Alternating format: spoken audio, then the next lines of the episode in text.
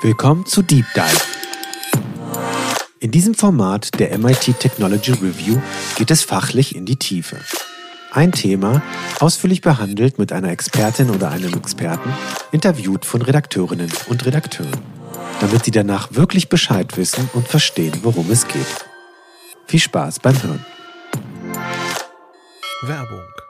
Willkommen im HP Store, der Anlaufstelle für deine Technikbedürfnisse. Bei uns findest du Laptops, PCs, Workstations, Konferenztechnik und Drucker sowie Zubehör. Bestell im HP Store und profitiere von exklusiven Ansprechpartnern und Produkten. Wir beraten dich gerne schon vor dem Kauf und finden mit dir zusammen dein passendes Produkt oder konfigurieren mit dir einen auf deine Bedürfnisse zugeschnittenen PC. Außerdem sichern wir dich auch nach dem Kauf weiter ab. Wähle zwischen verschiedenen Servicepaketen wie beispielsweise 24/7 Support oder Austauschservices. Besuch uns im HP Store unter hp.de/shop und spare mit dem Code HPMIT10 10%. Hallo und herzlich willkommen. Mein Name ist Andrea Hoferichter und ich bin Redakteurin beim Magazin MIT Technology Review. In dieser Episode unseres Deep Dive möchte ich tiefer in das Thema Zeitempfinden eintauchen. Was ist das eigentlich und wie kann man das messen? Wovon hängt es ab, ob die Zeit vergeht wie im Flug, sich zieht wie Kaugummi oder gar stillsteht? Wie lässt sich das Zeitempfinden manipulieren und wie und wem könnte eine solche Manipulation helfen? Ich bin auf dieses Thema bei einer Recherche für die kommende Ausgabe unseres Magazins gestoßen, bei der es um den Einsatz von AR- und VR-Brillen in der Medizin geht.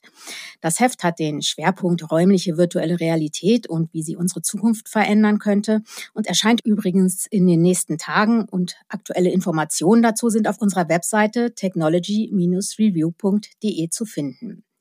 Zurück zum Thema und zu meinem Gast. Ich freue mich sehr, Dr. Marc Wittmann begrüßen zu dürfen. Er ist Psychologe, Philosoph, Buchautor und am Institut für Grenzgebiete der Psychologie und Psychohygiene in Freiburg tätig.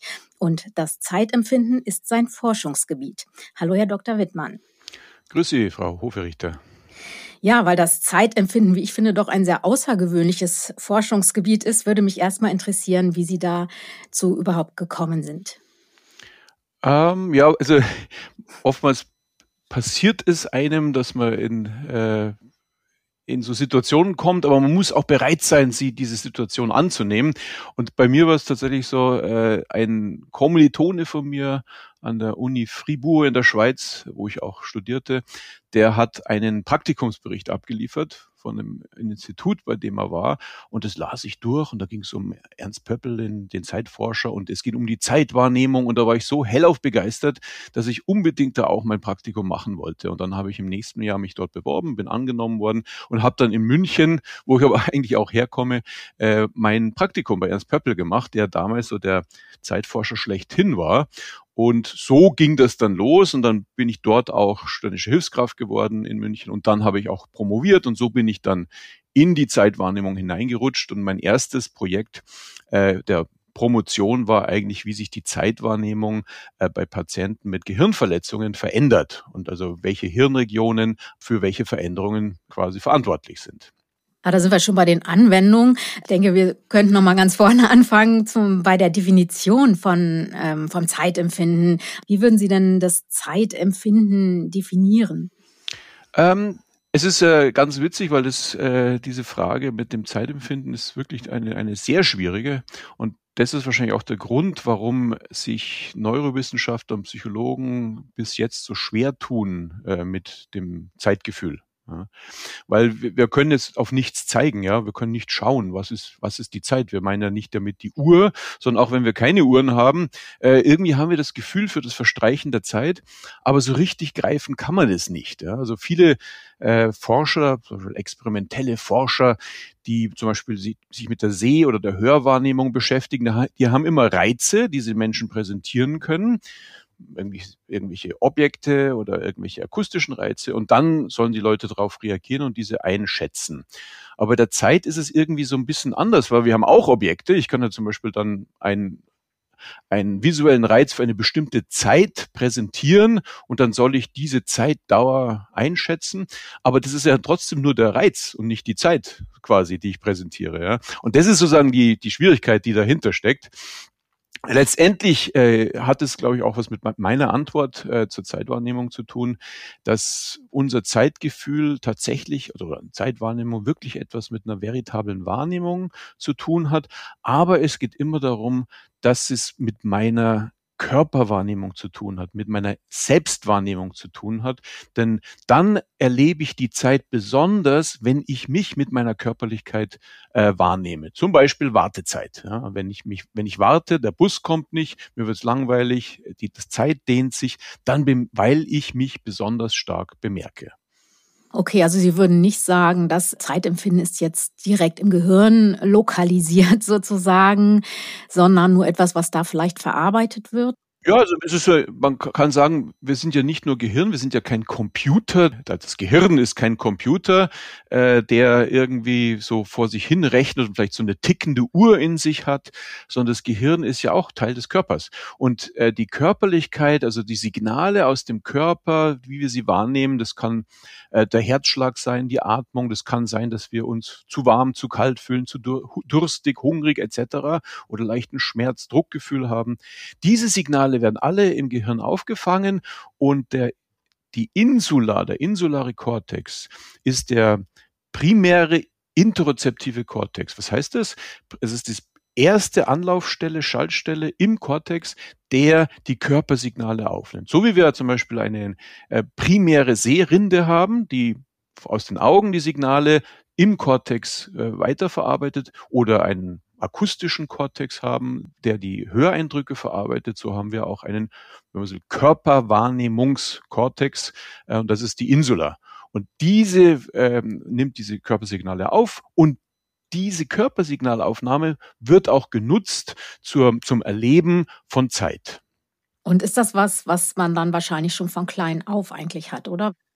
Genau, man kann auch zeigen, dass, dass kleine Kinder auch schon auf äußere Objekte fast schon so mit ähm, mit rhythmischen Bewegungen reagieren können.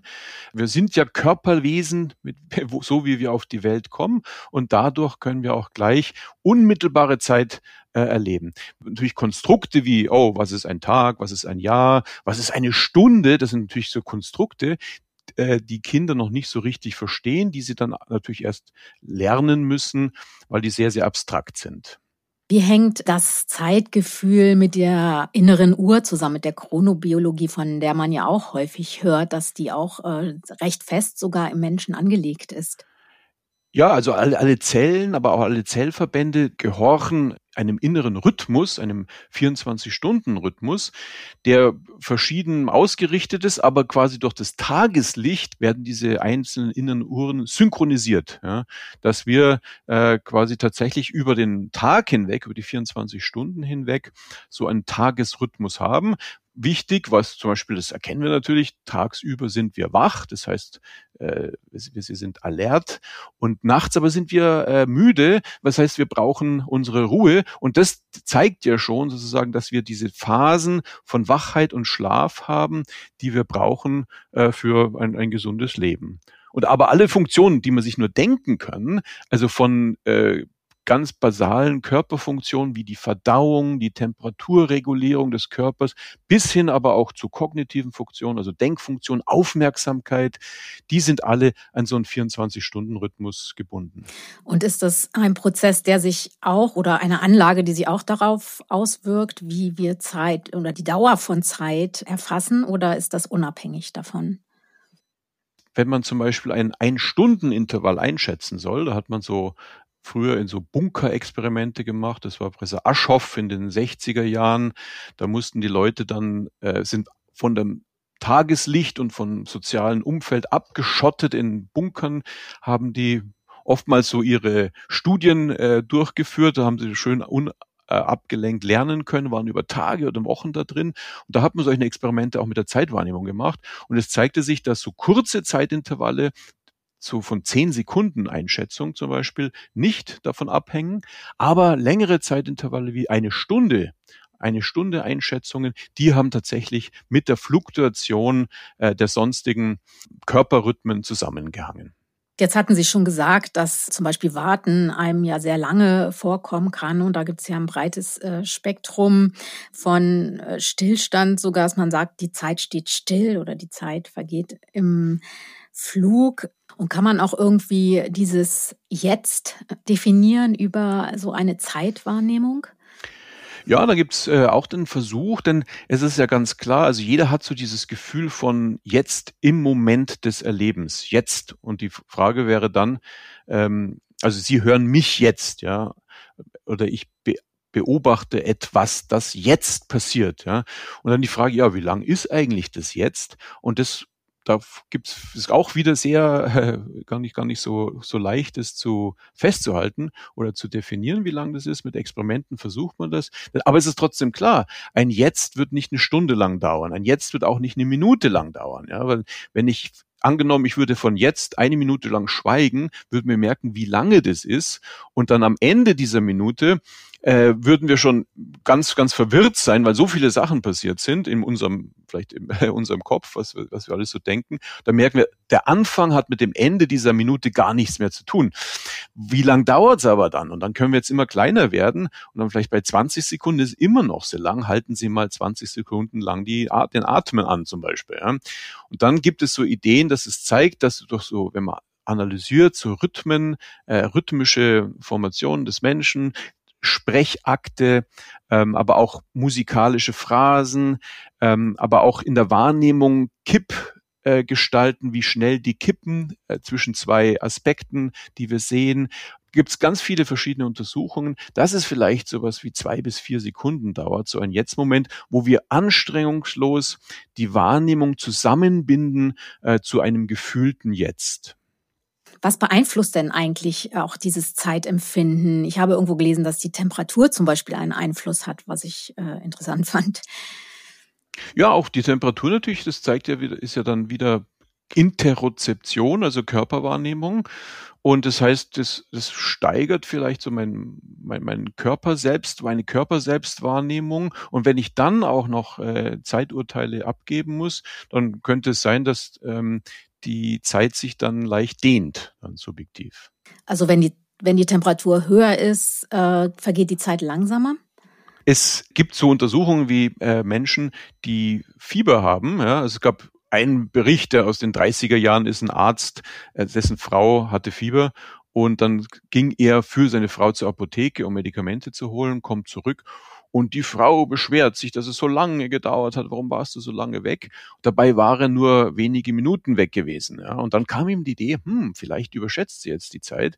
Und dann hat er tatsächlich angefangen, mit der, seiner armen Ehefrau Experimente zu machen äh, über zur Zeitschätzung, äh, während sie eben im Fieber war. Und da kam dann heraus, dass sie die Zeitdauern ganz massiv überschätzt hatte. Und da das, das zeigt also die erhöhte Temperatur durch das Fieber, da sind natürlich noch andere Dinge dabei, äh, hat zu einer Zeitdehnung geführt. Zeigt auch so ein bisschen, dass viel auch mit Erleben zu tun hat. Wie geht man denn da jetzt wissenschaftlich ran? Wie versucht man denn mit Experimenten oder Studien dem so ein bisschen Herr zu werden oder wirklich zu messen, welche Effekte hat man bei unter welchen Bedingungen? Ja, also ich meine, wenn man jetzt davon äh, die Frage stellt, wie messe ich das, ja, dann gibt es wahrscheinlich verschiedene Möglichkeiten, das zu tun, aber zwei vielleicht große Messmethoden sind eines so subjektive Messmethoden, dass man Leute einfach tatsächlich fragt, äh, mit Skalen, wie schnell ist ihre, ist die Zeit jetzt zum Beispiel vergangen? Ja? Von ganz langsam bis ganz schnell. Irgendwo sollen die Leute ankreuzen, wie ihr Zeitempfinden war. Ja so sprachlich übersetzt, aber auch äh, visuell übersetzt mit visuellen Analogskalen, wo man so eine Kreuzzahl macht auf einem 10 Zentimeter langen Strich und sagt von ganz links ganz langsam bis ganz rechts, ganz, ganz schnell, gibt man so eine, äh, dieses subjektive Gefühl, das wir ja immer haben, Mensch, das ist jetzt schnell vergangen oder Mensch, das ist jetzt ganz langsam gewesen. Da kann man so durch dieses Ankreuzen da äh, eine Aussage machen. Das andere ist aber, dass man die Leute tatsächlich auch das einschätzen lässt, eine Zeitdauer. Das Einfachste wäre, äh, dass man sagt, ja, wie lange hat jetzt zum Beispiel unser Gespräch vom Anbeginn bis jetzt gedauert? Und dann kann man einfach irgendwas angeben und sagen, hm, das waren jetzt 14 Minuten oder so, ja, irgendwie vom Gefühl her. Das kann man natürlich machen. Das ist dann so Uhrzeitorientiert, äh, aber man kann auch jetzt unabhängig von der Uhrzeit, was ja ein gelerntes, kulturell äh, gelerntes Maß ist, auch zum Beispiel dann Zeitdauer schätzen. Also ein klassisches äh, Experiment ist Zeitdauerreproduktion. Da braucht man dann nicht diese Zeiteinheiten, die äh, kulturell geformten, dass man, man präsentiert einen Reiz zum Beispiel mit bestimmten Dauer und dann kurze Pause, dann kommt ein zweiter Reiz. Man soll diesen zweiten Reiz durch Tastendruck ausdrücken, wenn man glaubt, jetzt ist dieser zweite Reiz genauso lang wie der erste. Also eine zeitliche Reproduktion. Das ist einfach so ein Beispiel für so ein äh, Experiment, das so Zeitpsychologen verwenden, weil dann kann ich unabhängig von der von der Uhrzeitorientierung kann ich dann quasi das Gefühl der Zeit für Zeitverlauf äh, ganz genau messen. Ich habe auch äh, von recht wilden Experimenten mit, mit einem Fallturm gelesen. Das ist schon eine Weile her. Können Sie da nochmal erzählen, was da der Hintergrund war und ob das funktioniert hat? Also es war David Eagleman äh, aus den USA, der hat, ich fand es sehr schön, als, es, als ich das las, als es rauskam, es war 2007, ähm, weil er dann mal rausgeht, sozusagen aus äh, dem Laborexperiment, wo alles super, das, warum geht man ins Labor? Weil und mit Computer Tastdrucken und Taste drücken und etc., weil wir alles so schön kontrollieren können. Ja. Äh, in der in der freien Wildnis sozusagen, ist können wir weniger leicht äh, alles kontrollieren, aber wir sind kommen vielleicht näher äh, realen Bedingungen. Und dort war es dann so, dass er hat Menschen von einem 30 Meter hohen oder 31 Meter hohen Fallturm springen lassen äh, in so einem Art äh, ja, Oktoberfest, das da irgendwo aufgebaut war. Und die sind da in so eine riesige Hängematte geflogen, die sie aufgefangen hatte. Und die Frage war dann, geht ein bisschen weg von der Zeitwahrnehmung im Sinne von Zeitdauer, aber der Frage der Auflösungsfähigkeit, denn es gibt ja äh, dieses Gefühl, zum Beispiel bei Unfällen, dass äh, die Zeit oh plötzlich wie so in Zeitlupe abläuft. Warum passiert das? Es gibt es, diese Berichte, und es wird auch wirklich so sein. Ich habe selber auch mal erlebt, ähm, dass, weil der innerlich ist der Körper so unter Adrenalin in einer Gefahrensituation, dass die Prozesse viel schneller ablaufen, innerlich, und dann äußerlich alles langsamer abzulaufen scheint. Und das gibt es als Erfahrung und das wollte er, glaube ich, testen, dass man die Leute hat fallen lassen und dann hat der, hatten die Leute so Uhren, Armbanduhren, wo so ein Flackern zu sehen war. Ja. Und dann konnte man mit Vordergrund, Hintergrund, wenn man innerlich schnell genug wahrnehmen konnte, konnte man Zahlen erkennen, zum Beispiel eine sieben, ja, weil der Vordergrund, Hintergrund so schnell hin und her geflackert haben. Äh, ist aber, wenn man nicht schnell genug war, dann hat man das nicht mehr gesehen ja, weil Hintergrund, Vordergrund zu schnell abgelaufen ist. Die Idee war jetzt, ich bringe das Flackern auf so eine Position, also so eine Schnelligkeit, so eine schnelle Frequenz, dass ich es im Ruhezustand, wenn ich ganz entspannt es anschaue, diese Zahl nicht sehen kann, weil es zu, zu schnell flackert. Aber wenn ich runterfalle, dann bin ich so aufgeregt, dann sollte ich meine inneren Prozesse viel schneller ablaufen und dann sollte ich das Flackern wieder sehen. Das hat dann nicht hingehauen, aber das sind so Sachen eben, man kann nicht alles kontrollieren. Ich zweifle, dass die Leute bei einem 30 Meter Flug wirklich auf Armbanduhren starren konnten. Ja, Deswegen, die Idee war super, war super. Ich bin selber mal von einem 13 Meter äh, Sprungfelsen damals im Internat äh, Hohenschwangau am Alpsee runtergefallen und ich habe alles nur grau gesehen. Die Gravitation war so stark für diese 13 Meter, dass ich überhaupt nichts mehr wahrgenommen habe. Ich habe nur die Gravitation wahrgenommen, aber ich habe nichts gesehen. Und jetzt kann ich mir vorstellen, wenn man da auf die Uhr starrt bei 30 Metern, ja, dass man auch gar nichts sieht. Das sind äh, natürlich extreme Experimente. Ähm, warum untersucht man das überhaupt? Ist es rein interessengetrieben oder können die Erkenntnisse zum Zeitgefühl auch Nutzen haben, vielleicht eben im medizinischen Bereich, wie Sie es ja schon vorhin zu Ihrer Promotion angedeutet haben? Ja, mein erster Mal ist es tatsächlich, wie Sie sagen, äh, ist es, glaube ich, wichtig, dass es eine, äh, also wir, wenn man mit Immanuel Kant äh, geht, ähm, strukturieren wir die gesamte Welt ja immer in zeitlichen und räumlichen Koordinaten. Ja. Also die ganze Welt ist zeitlich, räumlich äh, strukturiert. Wir nehmen die Welt zeitlich, räumlich wahr. Also müssen wir, wenn wir die, wenn wir uns selbst und die Psychologie und den Menschen verstehen wollen, müssen wir natürlich verstehen, wie wir zu unserem Gefühl von Zeit kommen. Ja das heißt vorher, nachher ähm, Bedingungen, wie kommen wir zur zeitlichen Ordnung, aber auch Zeitdauer etc. Das sind ganz wichtige Dinge, auch für die Bewusstseinsforschung. Was ist Bewusstsein? Bewusstsein ist ja nicht irgendwie so ein ausdehnungsloser Moment, sondern Bewusstsein ist immer gestreckt, ausgedehnt. Wir nehmen bewusst wahr als zeitlich gestrecktes Erleben. Ja, also schon, also auch wenn wir Bewusstsein verstehen wollen, müssen wir auch äh, die zeitlichen Komponenten des Bewusstseins verstehen. Ja.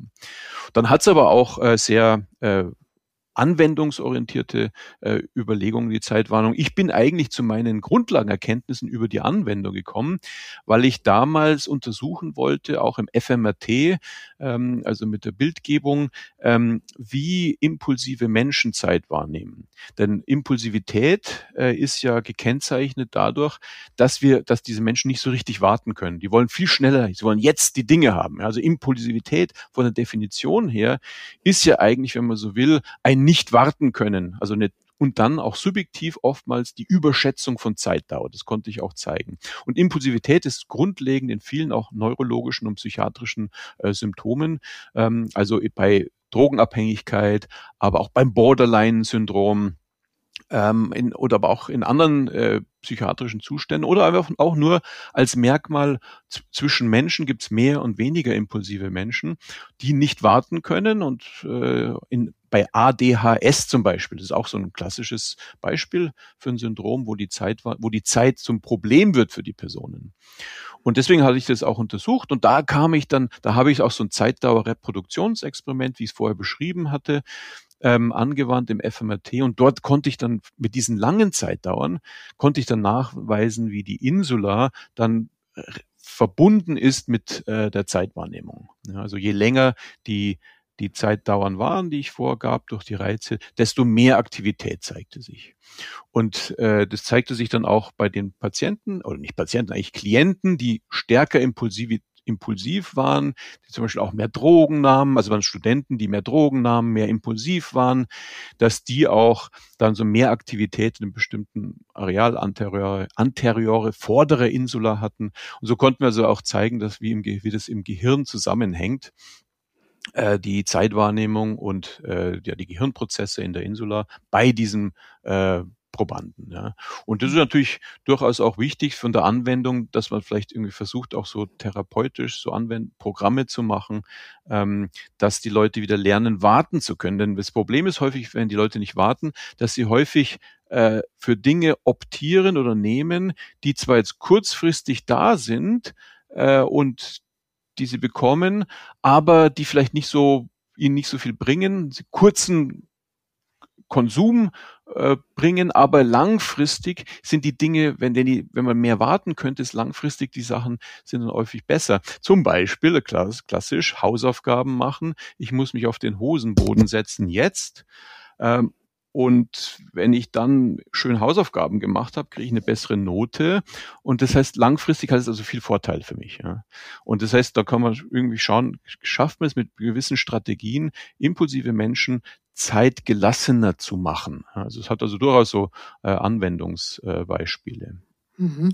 Welche Strategien sind das? Also ich hatte ja in dem Projekt Virtual Times, äh, da wird das also mit äh, VR-Brillen probiert, in dem zum Beispiel Sternenfelder in verschiedenen Geschwindigkeiten auf einen zu ähm, fliegen, so dass man damit das Zeitgefühl manipuliert. Ähm, funktioniert das denn? Ja, also das ist der, die, das der Kai Vogelei und seine äh, Kollegen in Köln an der Uniklinik äh, haben das so angewendet, weil sie die Leute dadurch in so, wie man es äh, nennt, Flow-Zustände bringt, ja, von der Mikhaili Csikszentmihalyi. Der war sozusagen der bisschen der derjenige, der dieses Konzept so sehr stark untersucht hat und die Welt gebracht hat, auch in den 70er Jahren. Ähm, das kennen wir äh, von, von, zum Beispiel auch von, genau von Videospielen. Also kennen das viele Leute und VR auch noch. Man ist so immersiv in einer Sache drin. Äh, man ist so konzentriert, weil man gewisse Tätigkeiten hat. Äh, wir haben das auch mal hier in, bei mir am Institut, äh, im IGPP Freiburg, in die, im Rahmen dieses EU-Projekts durchgeführt. Da haben wir ein Videospiel, so ein recht dynamisches Videospiel, Thumper, haben die Leute durchführen lassen. Und da zeigte sich, wo man auch auf Knöpfe drücken muss, um irgendwelchen Hindernissen auszuweichen. Man ist völlig konzentriert auf die Sache und dann geraten die Leute in einen Flow-Zustand. Äh, das können wir dann auch messen mit Fragebogen. Und da zeigte sich, dass je mehr Flow die Leute hatten, desto weniger haben sie auf die Zeit geachtet und desto besser fühlten sie sich, also haben viel mehr Freude gehabt und Spaß und auch desto schneller verging für sie die Zeit. Also wieder Flow und Zeitwahrnehmung äh, haben gut ähm, zusammen äh, gehangen. Und das kann man dann übernehmen, und das ist jetzt die der Schritt, den dann Kai Vogel macht, ist, dass Patienten mit Depression zum Beispiel, die haben als Symptom eine Überrepräsentation der Zeit und des Selbst. Die, die stecken, das hat auch Kai Vogelei und mit dem David Vogel zusammen in so phänomenologischen Untersuchungen gemacht, Interviews, dass die Leute so in der, diese Patienten mit Depression in der Zeit feststecken, die Zeit will nicht vergehen, die Zukunft ist weit weg. Das heißt, und sie haben diese negative, diese negativen depressiven Gefühle, also das heißt, von sich selbst, das heißt, Körper, Körper selbst und Zeitwahrnehmung sind hochgefahren, maximal hochgefahren. Und da ist ja der Flow-Zustand, das ist genau das, was dagegen wirkt. Weil sie plötzlich die Leute sich selber nicht mehr spüren und die Zeit nicht mehr spüren. Das heißt, die Idee ist, dass zumindest mal, dass die Leute, Patienten mit Depression, wieder in Zustände kommen, in der sie sich besser fühlen, sich selber nicht mehr so stark fühlen, weil sie in diesen Flow-Zuständen sind und die Zeit schnell vergeht. Und die Frage ist jetzt, das ist aber jetzt Zukunfts, Zukunftsmusik, dass man, wenn man diese Personen öfters das machen lässt, dass sie vielleicht auch tatsächlich so, äh, dass die Symptome dann auch längerfristig reduziert werden können. Das ist natürlich jetzt nicht als das äh, Wundermittel, ja, sondern mhm. dass man einfach komplementär zu sonstigen äh, pharmakologischen oder psychotherapeutischen Verfahren die Leute auch noch so in diese Zustände bringt, Flow-Zustände bringt, damit die Zeit und äh, schneller vergeht und die Selbstwahrnehmung runtergefahren ist. Ja, gibt es denn noch andere äh, Methoden, das Zeitgefühl und damit ähm, zu, zu, manipulieren und damit das Wohlbefinden von solchen Menschen zu, zu verbessern, außer in virtueller Realität? Genau, also man muss dann immer ähm, suchen, äh, was für die, was, was den Leuten so gemäß ist. Also es gibt viele Leute, die können dann zum Beispiel damit gar nicht so viel anfangen, ja. Ähm, äh, mit, mit dieser Virtual Reality und so dynamischen Videospielen, das ist vielleicht für die kindisch oder sie können einfach nichts damit anfangen. Da gibt's eben verschiedene andere Methoden auch. Also mein bekannt schon seit länger ist natürlich auch die Meditation, die auch im Gesundheitsbereich eingesetzt wird. Ähm, das wird auch schon seit Ende der 70er Jahren in den USA und in Deutschland vielleicht so ab den 2000er Jahren irgendwann ist es eingeführt worden. Also ich glaube, es gibt es kein Rehabilitationszentrum mehr in Deutschland und, und keine äh, Klinik mehr, wo nicht auch Angebote für Meditation gemacht wird. Warum das? Ähm, weil zwar zunächst mal durch die Induktion von Meditation, die sehr körperorientiert ist, also dass man sich auf den Atem konzentriert, oder so einen Körperscan macht, dass man sich aber fokussiert auf den Jetzt-Moment. Aber das ist der Trick, dass man über diesen Jetzt-Moment, wo man Zukunft und Vergangenheit dann mehr vergisst, dass man dann auch in so, man könnte es fast Flow-Zustände nennen, aber meditative Zustände kommt und dabei auch wieder sich selbst und die Zeit vergisst. Und das ist relativ etabliert, aber auch bei der Meditation ist das immer so eine Frage. Viele Leute kommen da nicht so richtig rein weil das dann, man muss wirklich dabei bleiben und man muss das öfters und länger tun. Und für manche ist es gut, aber für manche andere ist es nicht gut, die kommen da nicht wirklich rein. So ein bisschen so, für Entspannung ist es dann für die meisten Leute schon gut, aber so in tiefere Zustände kommen manche dann nicht. Aber dann gibt es auch andere Methoden. Eine, die ich jetzt sehr stark untersuche, ist, nennt sich Floating Tank, also mhm. Flotation Rest äh, vom Fachbegriff, weil das ist dann so eine die Stimulation der externen Sensore ist runtergefahren. Also was passiert ist, man ist in einem Tank, aber in einem großen Becken, wenn man so will, ja, Wasserbecken mit Salzwasser ganz stark äh, gefüllt und saturiert und man es ist so stark saturiert, das Wasser mit Salz, dass man wirklich dann floatet, also schwebt auf diesem Wasser. Man kann überhaupt nicht untergehen, das ist also wie im toten Meer quasi und noch stärker. Mhm. Und es ist genau Körpertemperatur 35 Grad, also im Sinne Hauttemperatur 35 Grad. Und das Licht ist aus, man hört fast nichts und man liegt da drin, man verliert so diesen Übergang von seinem Körper-Ich zur Umgebung wegen der Temperatur, die exakt ähm, Hauttemperatur hat. Und es ist unglaublich entspannend für die Menschen, die da reinkommen. Sie entspannen total.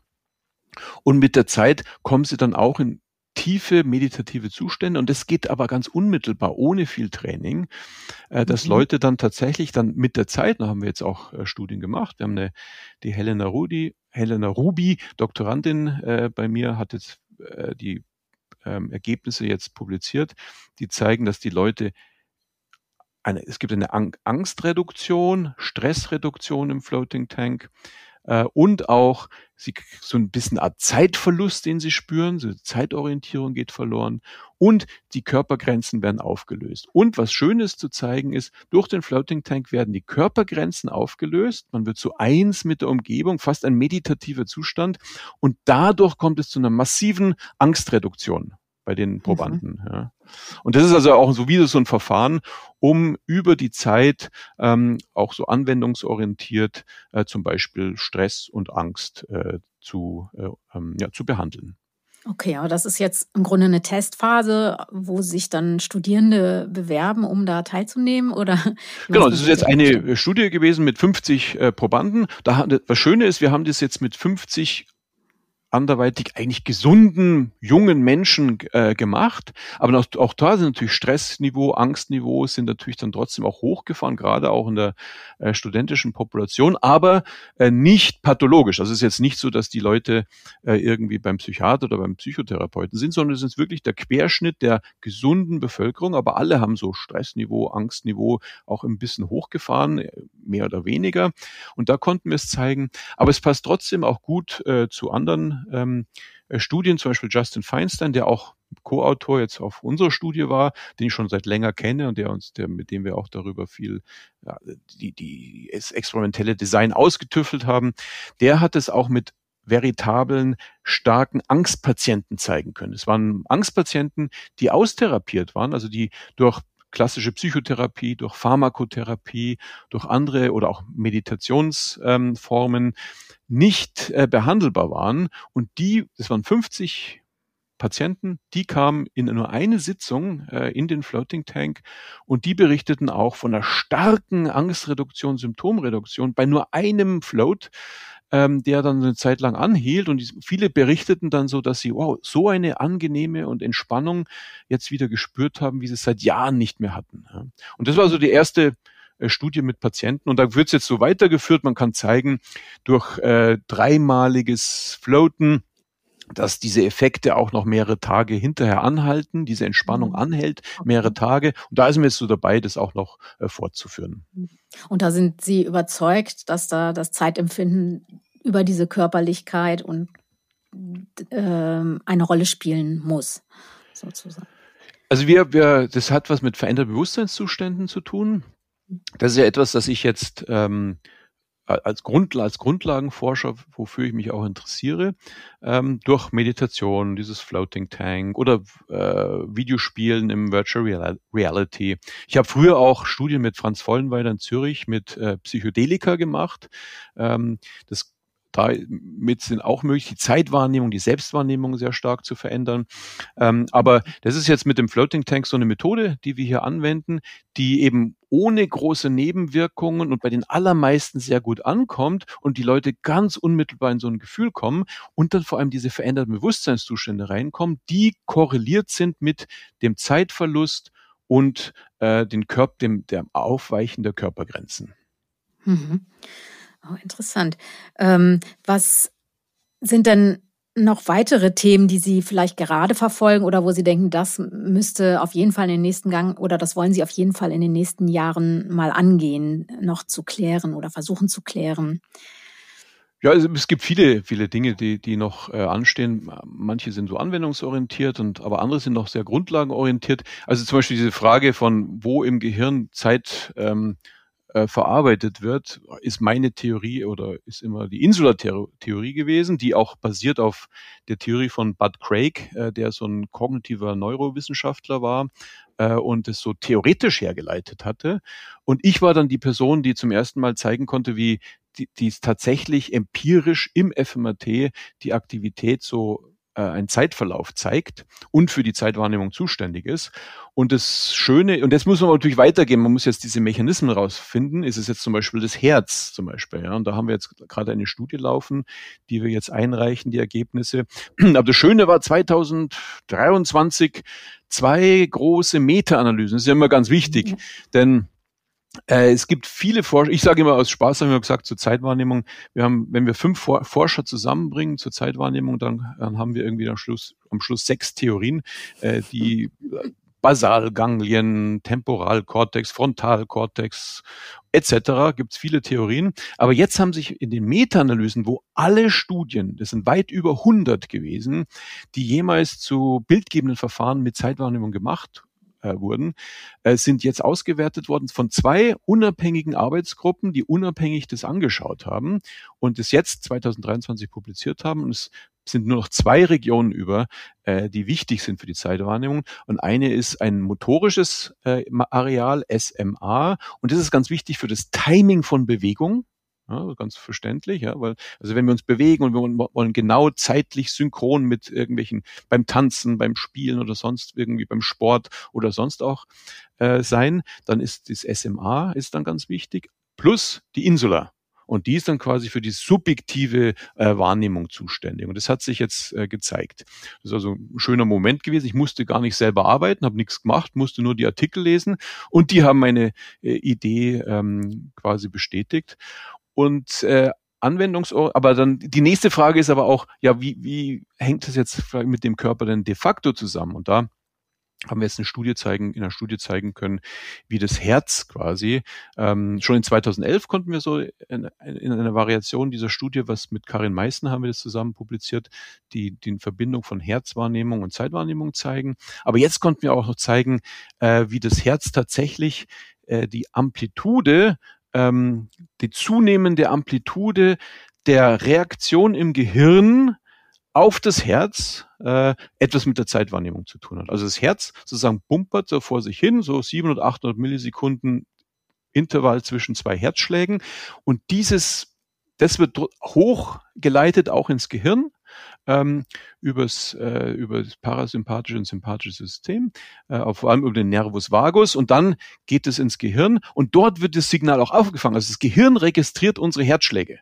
Und wir konnten zeigen, wie die Amplitude von einem ganz bestimmten Teil dieses Signales mit zunehmender Zeit immer stärker wird. Ja. Das heißt also auch wieder, ist das so eine Art Mechanismus vielleicht, wie das Gehirn registriert, was im Herz passiert und das benutzt zur, ähm, zum, zur Zeitwahrnehmung.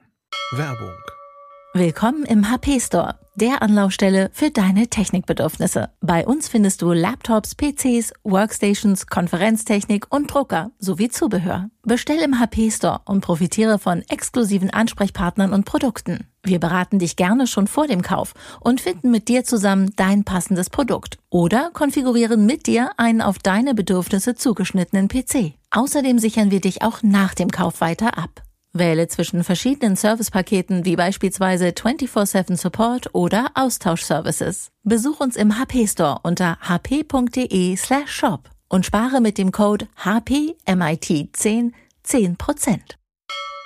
Wenn Sie sagen, da sind sehr viele Studien jetzt schon zusammengekommen, ist das denn ein weltweites Forschungsthema oder ist das nur in bestimmten Regionen der Welt angesagt?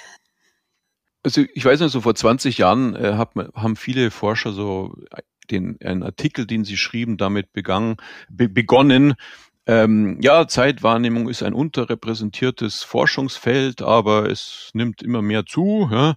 Das hat man dauernd lesen können.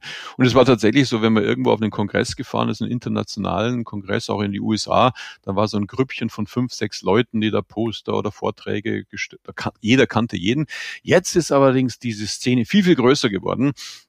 Und es gibt jetzt sogar einen eigenen Zeitwahrnehmungs, es gibt sogar zwei Zeitwahrnehmungskongresse. Einer, der so mehr psychologisch ist und ein anderer, der mehr äh, so neurowissenschaftlich äh, orientiert ist.